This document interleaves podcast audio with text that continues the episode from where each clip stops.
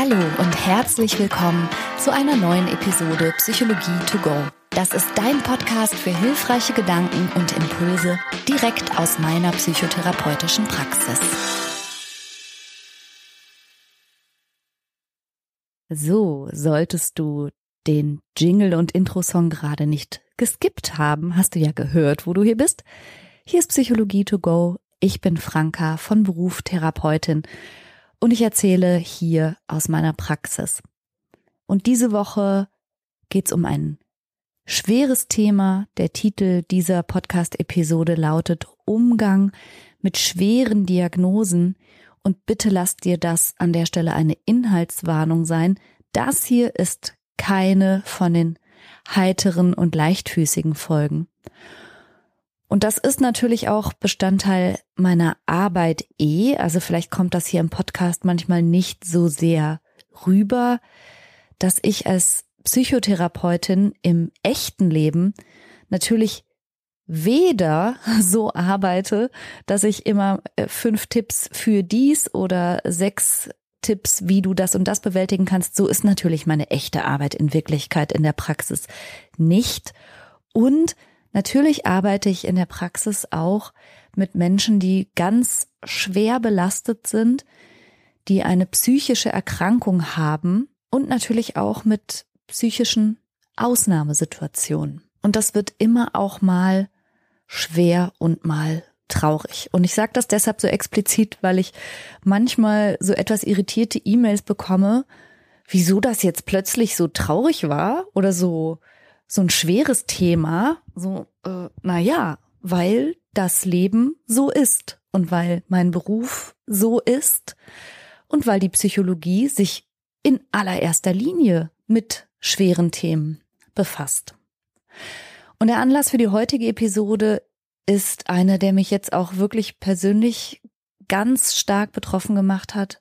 Und zwar haben mich innerhalb von einer Woche drei Anrufe erreicht von Patientinnen, die schwere Diagnosen erhalten haben und deshalb aktuell auch nicht an ihren Gruppentherapien teilnehmen können.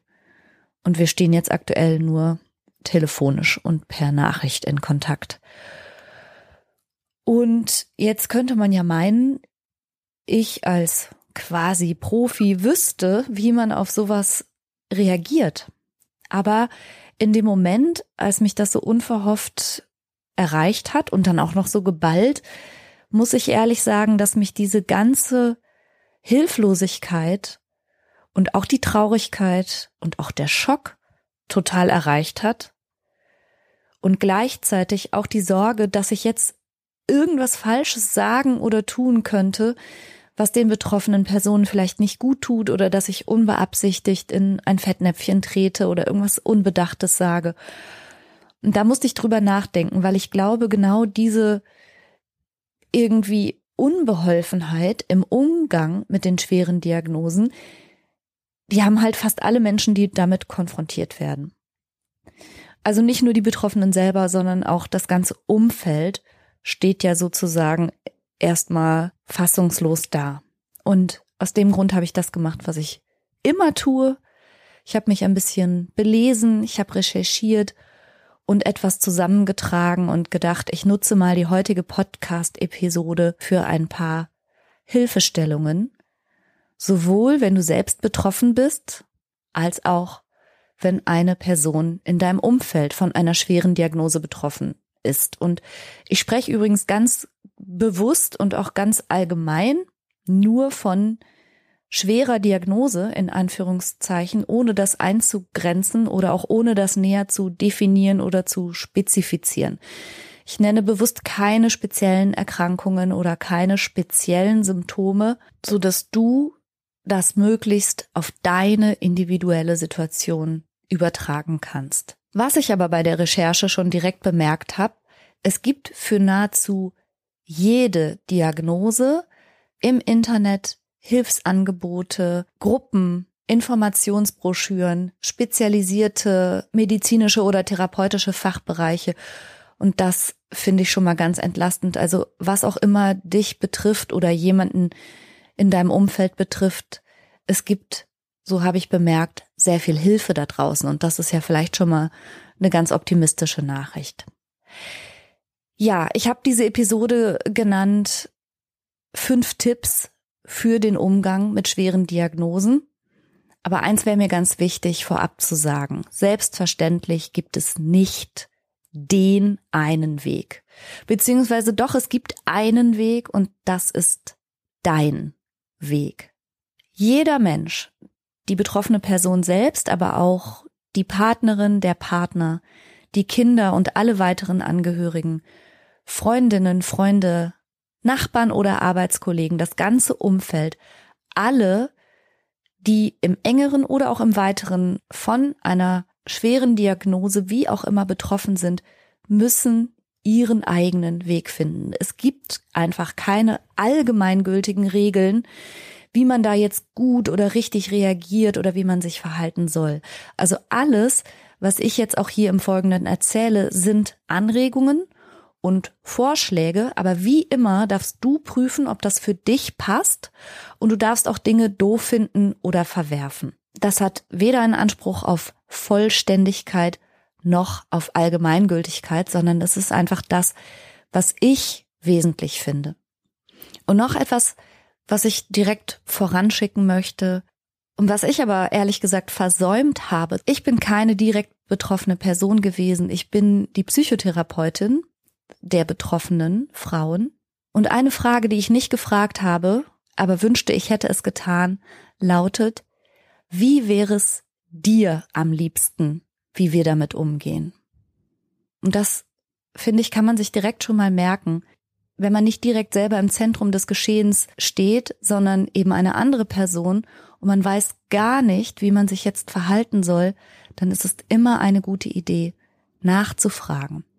Wie wäre es dir am liebsten, wie wir damit umgehen?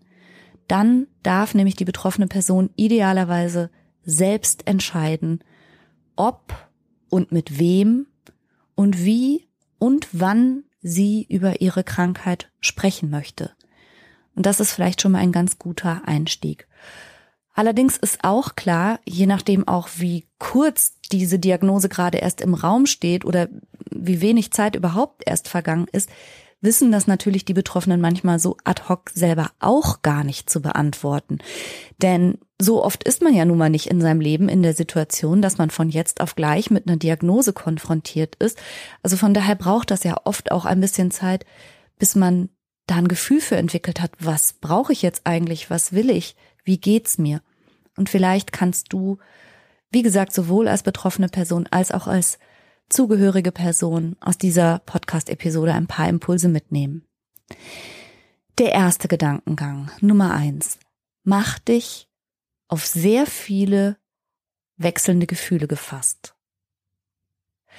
Also unabhängig davon, ob vielleicht schon irgendwie eine Ahnung im Raum stand oder ob man eine Befürchtung hatte oder ob einen die Diagnose ganz plötzlich trifft, wie aus heiterem Himmel, eine schwere Diagnose ist in aller Regel auf jeden Fall erstmal ein Schock.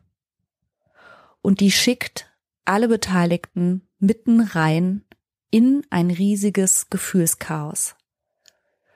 Und da ist ähm, Fassungslosigkeit, da ist Hilflosigkeit, mal dominiert auch die Traurigkeit, Angst kommt dazu, Wut, oft auch ein Erleben von Ungerechtigkeit und dass es nicht fair zugeht in der Welt mit Erkrankungen, dass es die Falschen trifft.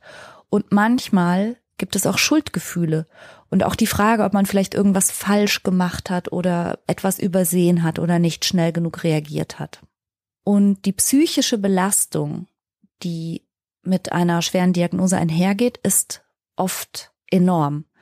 Und wir wissen aus Studien, dass aber auch Angehörige oder Partnerinnen ähnlich belastet sein können wie die erkrankte Person selbst. Und das wiederum löst aber bei den Menschen, die erkrankt sind, oft noch zusätzliche Schuldgefühle aus, weil sie eben das Gefühl haben, dass sie jetzt ihr Umfeld stark belasten oder irgendwie die ganze Familie runterziehen oder so. Also es sind viele, viele negative Gefühle im Raum.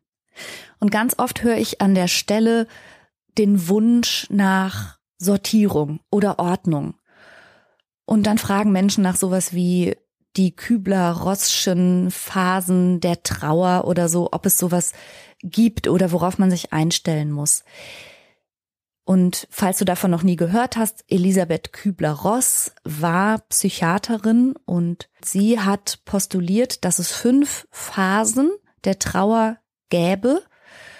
Diese Phasen lauten nicht wahrhaben wollen, Wut, dann verhandeln mit dem Schicksal, dann Depression, Angst und schließlich Akzeptanz. Man weiß aber inzwischen, dass diese sogenannten Trauerphasen überhaupt kein linearer Prozess sind. Es sind eben genau keine abbrechenbaren oder erwartbaren oder aufeinander folgenden Phasen, sondern vielmehr ist es so, dass all diese Gefühle, die auch Frau Kübler-Ross schon beschrieben hat, eben die Fassungslosigkeit, das nicht wahrhaben wollen, manchmal das Verleugnen, manchmal die Wut, manchmal die Trauer und vielleicht auch die Akzeptanz, dass das eher wie so ein Wechselbad irgendwie alles spürbar ist, mal dies und mal das. Also realistischer ist, dass du dich auf eine Art heiß-kaltes Wechselbad gefasst machst und versuchst zu akzeptieren, dass dein aktuelles Normal ist, dass gar nichts mehr normal ist. Und es gibt da auch keine Prognosen, wie lang jetzt welche dieser Phasen andauert. Und auch die Frage kriege ich manchmal gestellt, wie lang sowas dauert, bis man eine Diagnose akzeptieren kann. Die Wahrheit ist, dass es dazu keine Wahrheit gibt. Dazu gibt es keine linearen Verläufe und nichts, womit man festrechnen kann oder muss, aber auch keine in irgendeiner Art und Weise verbürgten Phasen, die dann irgendwann abgeschlossen sind. Es tut mir leid, dass ich da nichts sagen kann, als es wird ein Gefühlschaos werden. Und vielleicht ist das das Beste, was man tun kann, dass man darauf gefasst ist und sich auf keinen Fall dafür verurteilt, dass man jetzt nicht in irgendeiner Art und Weise vorhersehbar oder angemessen oder wie auch immer reagiert. Ich habe Zahlen gelesen, dass selbstverständlich die Betroffenen selbst in erhebliche seelische Schieflagen geraten können durch die Diagnose, aber eben auch eine große Anzahl der Angehörigen gleichermaßen. Und im Zuge dessen möchte ich gerne einen Gedanken mit dir teilen, den ich bei der Psychologin Dr. Julie Smith gesehen habe. Sie sagt sinngemäß, dass du dir das so vorstellen kannst, dass eine Person im Zentrum der Tragödie steht. Das ist die betroffene Person selbst, diejenige, die die schwere Diagnose jetzt erhalten hat und sich damit arrangieren muss. Und dann kannst du dir einen Ring darum herum vorstellen. Das sind die nächsten Angehörigen, das ist die Familie, die Kinder, die Eltern. Und in einem nächsten Ring drumherum kommen dann Verwandte, der Freundeskreis, vielleicht Kollegen und Kolleginnen, die Nachbarschaft und so weiter. Und dann wiederum in einem noch weiter entfernten äußeren Ring stehen irgendwann auch die professionellen Helfer und Helferinnen, das medizinische Netzwerk, das Selbsthilfenetzwerk, die Expertinnen, Betreuerinnen und sonstige Fachmenschen. Die haben jetzt privat vielleicht mit der Person im Zentrum des Geschehens gar nichts mehr zu tun und sie stehen auch nicht so eng.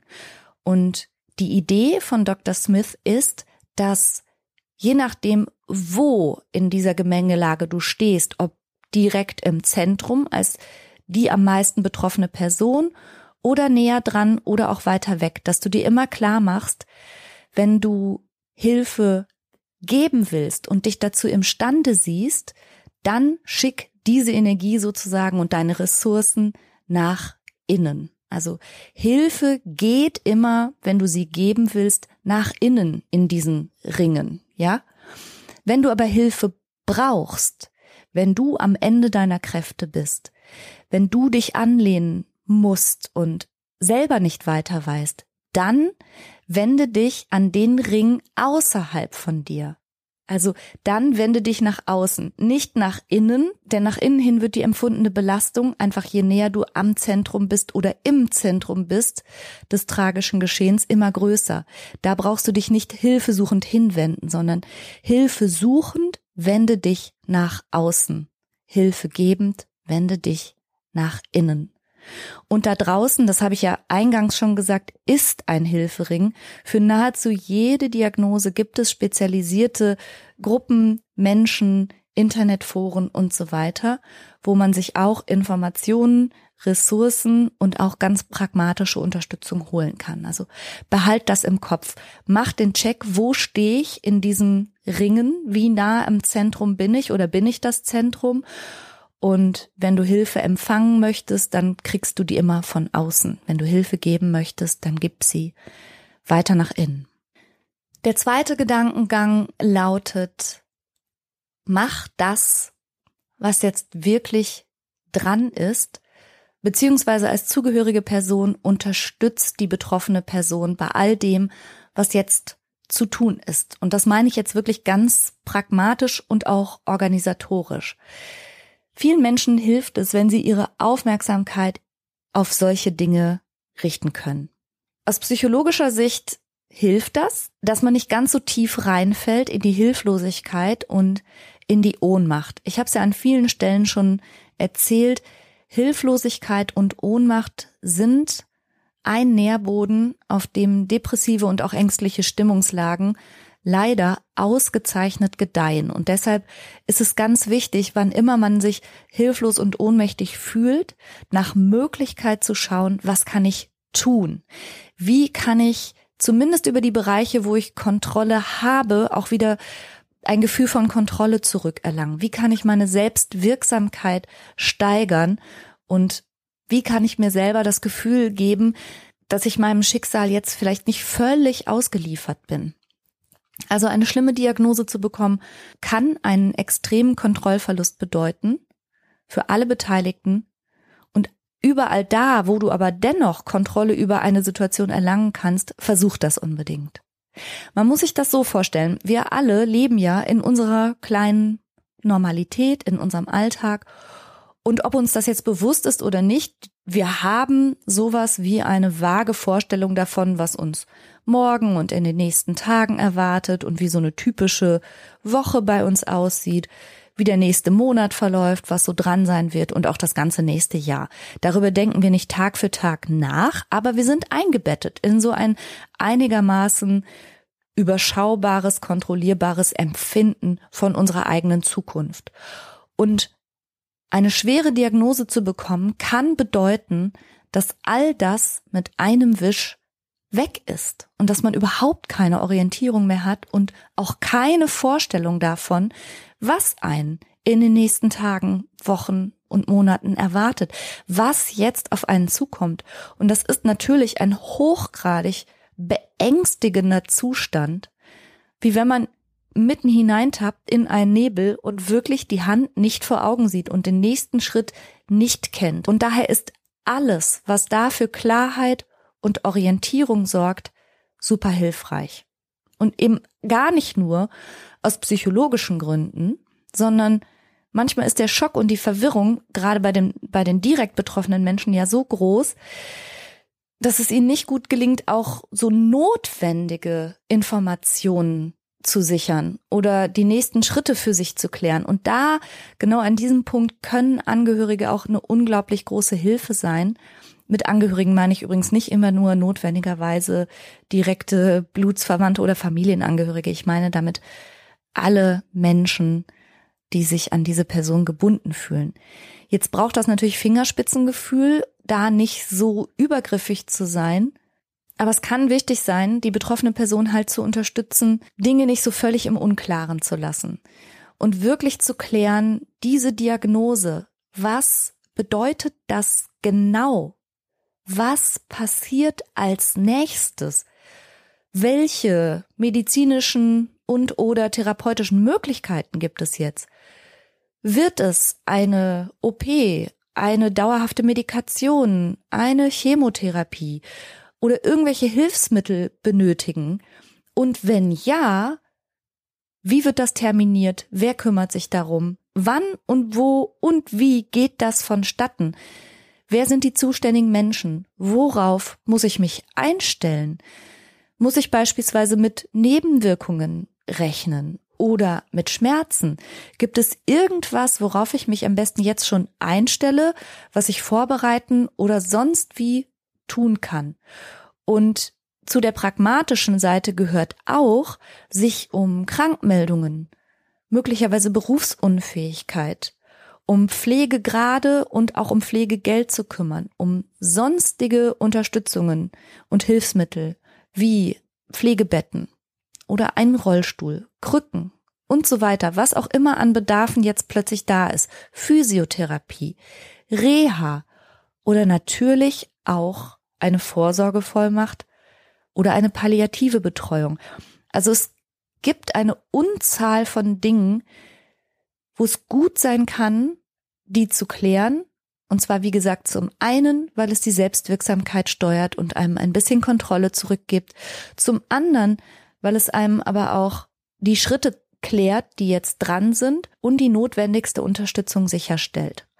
Und wenn du niemanden hast, der dich dabei unterstützt und vielleicht gerade merkst, dass es einige Fragen gibt, die du im Zustand des Schocks und in der Verwirrung überhaupt noch nicht bedacht hast, dann nimm dir einen Zettel und einen Stift und schreib alles auf und sorg ganz schnell für einen weiteren Termin bei deiner Ärztin oder deinem Arzt oder von wem auch immer du jetzt gerade die Diagnose bekommen hast und klär das für dich. Dein Weg in den nächsten Wochen und Monaten wird ein ganz anderer sein, als du das dachtest, aber du kannst den Nebel ein bisschen verscheuchen, indem du möglichst viel klärst, was für dich im Moment relevant ist. Ein dritter Vorschlag von mir. Versuch trotz allem auch der Normalität und dem Alltag Zeit einzuräumen. Also lass dir selber Zeiten und Orte und auch Tätigkeiten, bei denen die Diagnose und die Erkrankung nicht im Mittelpunkt steht. Eine schwere Diagnose zu eine schwere Erkrankung zu haben, bedeutet ja nicht automatisch, dass sie von da an jede Sekunde deines Tages beherrschen sollte oder darf. Und du darfst auch entscheiden, wenn du das, wenn du überhaupt nicht darüber sprechen möchtest oder auch einfach mal deine Ruhe haben möchtest von diesem Thema und einfach auch mal ganz normal vor dich hinleben möchtest sozusagen. Und das geht auch nochmal in Richtung aller zugehörigen Menschen. Also wenn die betroffene Person signalisiert, dass sie jetzt wirklich überhaupt nichts über das Thema wissen möchte und nicht darüber sprechen möchte, dann gilt es auch, das zu respektieren. Also der Respekt gilt immer dem Weg, den die betroffene Person im Zentrum des Geschehens selbst für sich wählt. Ich habe mal mit einem Mann gesprochen, dessen Frau schwer erkrankt war und die dann letztlich auch daran verstorben ist. Und er hat zu mir gesagt, ja, denk mal nicht, dass wir, selbst als wir wussten, dass sie sterben wird, jede gemeinsame Minute irgendwie zelebriert hätten. Wir haben trotzdem Serien geschaut und dabei gleichzeitig in unsere Handys geglotzt. Wir haben Wäsche gemacht und Mikrowellenfutter gegessen.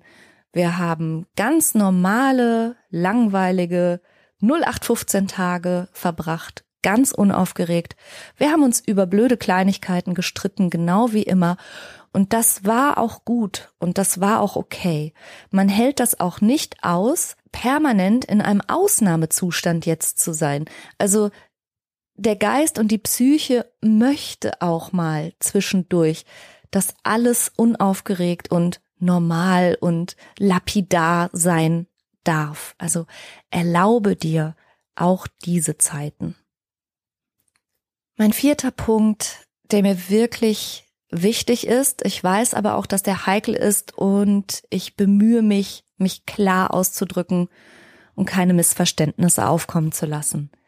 Versuch Kampfvokabeln, Optimismus, Zwang und auch ungefragte Ratschläge, das letzte geht jetzt vor allen Dingen an die angehörigen Personen, versuche das zu unterlassen. Also bitte keine kämpferischen Fighter-Vokabeln, kein Optimismus, Druck und kein unsolicited advice, also keine ungefragten Beratschlagungen. Zu dem letzten habe ich schon mal eine Folge gemacht. Vielleicht magst du da mal reinhören. Die heißt gut gemeint, weil das tatsächlich in meiner Praxis so häufig Thema ist, dass Menschen darunter leiden, dass sie von ihrem Umfeld ungefragt so Beratschlagungen übergestülpt bekommen. Und gerade auch, wenn Menschen eine schwere Diagnose bekommen, scheint das häufig zu passieren.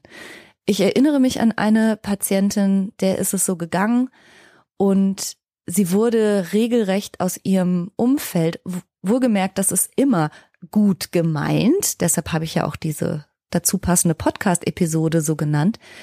Der Punkt ist aber, dass gut gemeint eben nicht immer gut gemacht ist, denn diese Patientin wurde so von ihrem Umfeld belagert mit Ernährungstipps, mit Bewegungstipps, mit was weiß ich, Bachblütentipps und was sie jetzt alles tun und lassen sollte. Und ich kann mich noch daran erinnern, dass sie richtig wütend geworden ist. Also nicht nur fand sie das übergriffig und teilweise aber auch so lächerlich.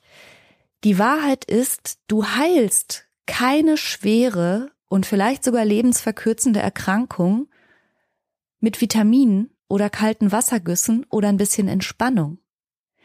Also solche Ratschläge kommen bei den Betroffenen teilweise so blöd rüber. Also bitte, bitte bedenkt, bevor ihr mit solchen Ratschlägen um die Ecke kommt, das wirkt, ich sag mal vorsichtig, nicht nur unwissenschaftlich und halbgar, sondern es kommt bei den Betroffenen häufig auch nicht nur schräg an, sondern es kann sogar das Gefühl auslösen, dass die Betroffenen irgendwie zu doof sind. Mit so einfachen Life-Hacks hätten sie die doch mal bloß früher berücksichtigt, dann wären sie gar nicht erst so krank geworden. Oder es würde ihnen schon viel besser gehen oder was weiß ich. Bitte seid ein bisschen behutsam, aber das gilt ehrlich gesagt für alle Lebenssituationen mit ungefragten Ratschlägen. Ich verstehe, dass die aus einem guten Impetus meistens erfolgen. Ich verstehe, dass du Interesse am Wohlergehen der betroffenen Person hast und deshalb vielleicht manchmal denkst, Mensch, das ist doch eine gute Idee oder vielleicht hast du auch den Eindruck, dass dir das geholfen hast. Aber dennoch, ungefragte Ratschläge kommen manchmal ganz falsch rüber. Und das Gleiche gilt für das, was ich gerade als Optimismusdruck oder Optimismuszwang bezeichnet habe. Also Menschen unterscheiden sich total stark in ihrer Persönlichkeit. Und ich habe ja am Anfang schon erzählt, dass der Anlass für diese Episode ja ein trauriger war und ist, nämlich, dass sich drei Patientinnen von mir nahezu zeitgleich mit schweren Diagnosen bei mir gemeldet haben und wegen der schweren Diagnosen auch von ihren Gruppentherapien erstmal abmelden mussten. Aber in den Gesprächen, die wir seither hatten, war das so krass spürbar, wie unterschiedlich diese Frauen eben vor dem Hintergrund ihrer Persönlichkeit und ihres Wesens jetzt auch damit umgehen.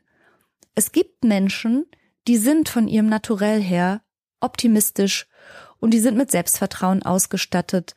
Und natürlich gehen diese Menschen auch in den schwersten Momenten ihres Lebens anders damit um. Das ist ja klar, als Menschen, die vielleicht ohnehin ein eher ängstlicheres oder ein weniger vor Selbstvertrauen strotzendes oder weniger vor Optimismus strotzendes Naturell haben. Das ist ja klar. Es gibt sicherlich Haltungen und Einstellungen, die es einem leichter machen, mit Schicksalsschlägen umzugehen, und es gibt Haltungen und Einstellungen, die es einem schwerer machen. Und daher verstehe ich auch hier den Impuls, dass man angesichts der Tragik und auch angesichts der Verzweiflung lieber kraftvolle Impulse setzen möchte. Und dass man positive Vibes oder Optimismus säen möchte. Und manchmal eben auch so eine gewisse Kampfrhetorik nutzt, so du musst jetzt kämpfen, du musst jetzt stark sein, du darfst nicht aufgeben und so weiter. Ich verstehe das alles vollkommen. Trotzdem möchte ich zu bedenken geben, dass genau diese Art von Rhetorik bei den Betroffenen ganz großen Druck ausüben kann. Und das ist auch vielleicht den Eindruck vermittelt, dass sie nie durchhängen dürfen, dass sie nie traurig sein dürfen, dass sie nie mutlos sein dürfen. Und noch schlimmer ist es natürlich, wenn es bei den Betroffenen so ankommt, dass, wenn sie nicht gesund werden, sie vielleicht auch nicht genug gekämpft haben. Als Psychotherapeutin und auch in diesem Podcast mache ich das ja immer wieder, dass ich dafür plädiere, allen Gefühlen einen Platz zu geben und alle Gefühle haben ihre Berechtigung. Und wann dürfte man denn nicht auch mal mutlos und hilflos sein und alles zum Kotzen finden, wenn nicht in einem Moment, wo man eine schwere Diagnose erhalten hat? Also ich möchte einfach nur ermuntern, da nicht vielleicht auch unbewusst einen gewissen Druck auszuüben, dass bestimmte Gefühle nicht gezeigt werden dürfen. Ich habe einen sehr bewegenden Artikel dazu gelesen. Da hat eine Frau beschrieben, dass sie im Nachhinein sehr bereut, ihren schwerstkranken Ehemann dauernd irgendwie so angefeuert zu haben und die ganze Zeit die aufkommende Traurigkeit auch mit so Durchhalteparolen erstickt zu haben. Also sie beschreibt in dem Artikel, dass sie dann auch immer so gesagt hat, so, nee, will ich jetzt gar nicht hören und da denken wir jetzt gar nicht drüber nach und wir machen jetzt und das wird schon und so. Und sie sagt, im Nachhinein hat sie sich und ihrem Mann dafür die Möglichkeit einer gemeinsamen Trauer und auch eines würdigen Abschieds genommen. Es ist, wie gesagt, ich habe geweint, als ich den Artikel gelesen habe, weil sie es so bewegend geschrieben hat. Es ist ein zutiefst menschlicher Wunsch und auch sehr nachvollziehbar, dass wir unsere Geschicke, auch Krankheit und auch Tod, am liebsten durch unsere mentale Einstellung und auch durch unser Mindset, wie das immer so heißt, kontrollieren könnten. Aber leider stimmt das nur sehr bedingt. Und das anzuerkennen ist hart. Aber Überleben hängt nicht linear vom Überlebenswillen der betroffenen Person ab. Und es ist ein schwieriges Signal, wenn Menschen mit dem Gefühl von dieser Erde gehen müssen, dass sie dann wohl nicht genug gekämpft haben. Und das möchte ich zu bedenken geben. Also das meine ich, wenn ich sage, möglichst keinen Optimismuszwang und möglichst keine Kampfrhetorik. Und mein fünfter und letzter Gedankengang für heute zu dem Thema, wenn wir über schwere Diagnosen sprechen, und ich habe es ja bewusst sehr vage und offen gehalten, sprechen wir natürlich auch über Diagnosen, die das Leben nicht nur einschneidend verändern, sondern wir reden auch über Diagnosen, die das Leben verkürzen oder sogar sehr verkürzen. Und es kann als betroffene Person, aber auch als zugehörige Person ganz wichtig sein, zu klären, was jetzt noch wichtig ist. Und damit meine ich jetzt gar nicht diese lebenspraktischen, pragmatischen Sachen, die auch irgendwie das finanzielle weitere Überleben sichern und so weiter, sondern da meine ich jetzt im weitesten Sinne die spirituellen Anliegen. Also mit wem möchtest du noch etwas klären? Gibt es etwas, was dir auf der Seele liegt und was du vielleicht besprechen möchtest? Gibt es jemanden oder etwas, was du noch sehen möchtest? Gibt es etwas, was du noch erleben möchtest? Und was wäre dir wirklich wichtig zu tun? Ich hatte eine Patientin, die angesichts einer schweren Diagnose sehr verzweifelt war weil sie ihr ganzes Leben lang so gerne einen Hund gehabt hätte und das aber immer verschoben hat. Und im Rahmen der Reflexion darüber, was sie wirklich unbedingt noch erleben will, hat sie mit ihrem Mann beschlossen, dass sie sich jetzt noch einen Hund zulegen. Und tatsächlich hat sie aber das auch mit ihrem Mann besprochen, ob der Mann sich denn auch zutraut, diesen Hund zu halten, selbst wenn sie es nicht überleben wird. Und das war etwas, was sie sehr glücklich gemacht hat. Hundebesitzerin zu sein. In vielerlei Hinsicht hat ihr das wirklich gut getan. Und ich darf auch verraten, dass diese Patientin, auch wenn es zwischenzeitlich gar nicht so aussah, das überlebt hat, was mich sehr glücklich macht. Aber auch wenn es anders gekommen wäre, wäre sie zumindest gegangen mit dem Gefühl, das noch erlebt zu haben und diesen Herzenswunsch sich erfüllt zu haben. Und idealerweise, wenn wir über schwere Diagnosen reden, gibt es einen Platz und einen Raum für diese Herzensanliegen oder auch im weitesten Sinne spirituellen Anliegen. Viele Menschen finden zum Glauben in diesen schwierigsten Zeiten und empfinden ihn als Trost oder als Stütze.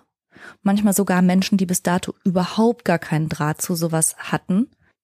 Aber auch das ist natürlich keine, keine Verpflichtung. Also wie ich ganz am Anfang schon gesagt habe, es funktioniert nicht alles für jeden und es gibt nur einen Weg und das ist dein Weg.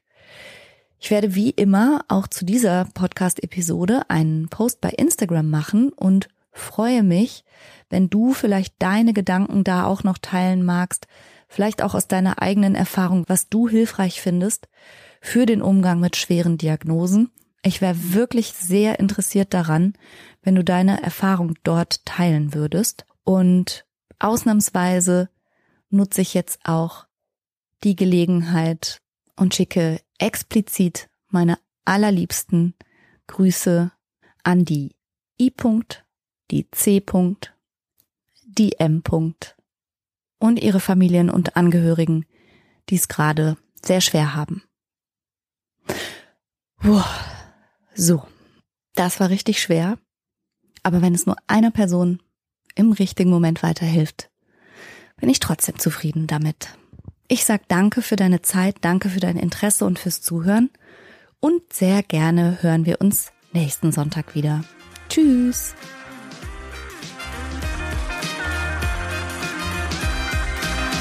Das war's für heute. Ich hoffe, du konntest eine Menge frischer Gedanken für dich mitnehmen. Mehr davon gibt's auch auf meiner Seite www.franca-ceruti.de